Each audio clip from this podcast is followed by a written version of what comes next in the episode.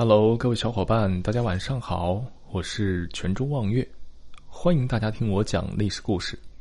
今天我们要聊一聊明朝的大太监刘瑾，他到底有多少财产呢？明代正德朝的超级权臣刘瑾，有着立皇帝的称呼，权焰熏天，百官见了他，至少得送一千两的白银。二零零一年，《亚洲华尔街日报》曾将刘瑾列入过去一千年来全球最富有的五十人名单。刘瑾开创了罚款的先河，领先世界一千多年。那么，刘瑾共有多少财产？其折合人民币是多少钱呢？关于刘瑾的财产，最具权威性的记载有两种。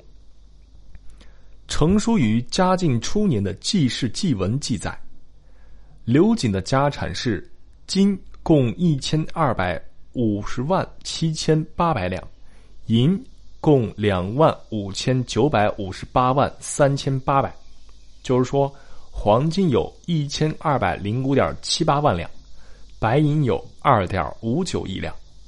刘瑾家的银两居然数以亿计，令人难以置信。因为正德朝整个社会流通的白银总额都不足三亿两。清代史学家赵翼的记录，刘瑾失败后被抄家，即墨之数为大玉带八十束，黄金二百五十万两，银五千万余两，他珍宝无数。正德朝的金银汇率大致为一比六，二百五十万两黄金约可兑换成。一千五百万两的白银，刘瑾的财产以白银计算，当在六千五百万两以上。如果我们采信赵翼的记录来换算，六百五十万两银两值多少人民币呢？我们还是按对大米的购买力折算。当时米价为每担四百文钱，约零点四两银。六百五十万两白银可以购置一点六亿担的大米。明代的一担米约等于今天的一百五十斤，我们以每斤米四元人民币计算，可以知道，一担大米等于零点四两白银，等于一百五十斤，等于六百元。当然，这个适用于明代中期，也就是说，刘瑾的财产如果放到今天，应该有九百六十亿元左右，这是一个骇人的天文数字。宋朝大奸臣秦桧的财产折合人民币约有一百七十六亿两人民币，比起刘瑾来可以说是小巫见大巫啊。在刘瑾生活的时代，明政府的全部税入只不过有三千万两大米的田赋，外加三百多万两白银的杂色收入，如果全部折成银子，大约有一千多两。刘瑾搞腐败所得来的个人财产，竟然是明朝政府税入的六倍。另外，据刘光林的研究，明万历年间的人均国民收入只有四点八担米，刘瑾时代的人均国民收入会更低。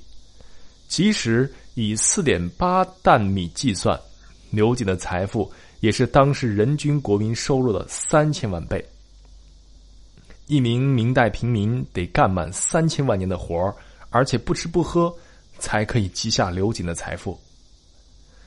一五一零年，刘瑾被判以凌迟。同年八月，刘瑾伏法，结束了其罪恶的一生。恶贯满盈的明朝太监刘瑾被判凌迟三千三百五十七刀，分三天割完。刽子手先从其胸脯割了十刀。然后对着他大声的吆喝，怕他昏过去。等醒过来，再割十刀，如此反复。第二天，刘瑾熬不住气，气绝身亡。第三天，继续割尸，直到割足了三千三百五十七刀。在封建社会，除非是谋反、杀父母亲等属于十恶的大罪，一般的死刑犯要等到秋天的霜降以后，在冬至以前。才能处死，这是顺应天时，而春天万物生长的时候禁止行刑，也禁止捕杀幼小的鸟禽和走兽。但刘瑾属于谋反的第一重罪，所以不等到秋天的霜降到来就行刑了。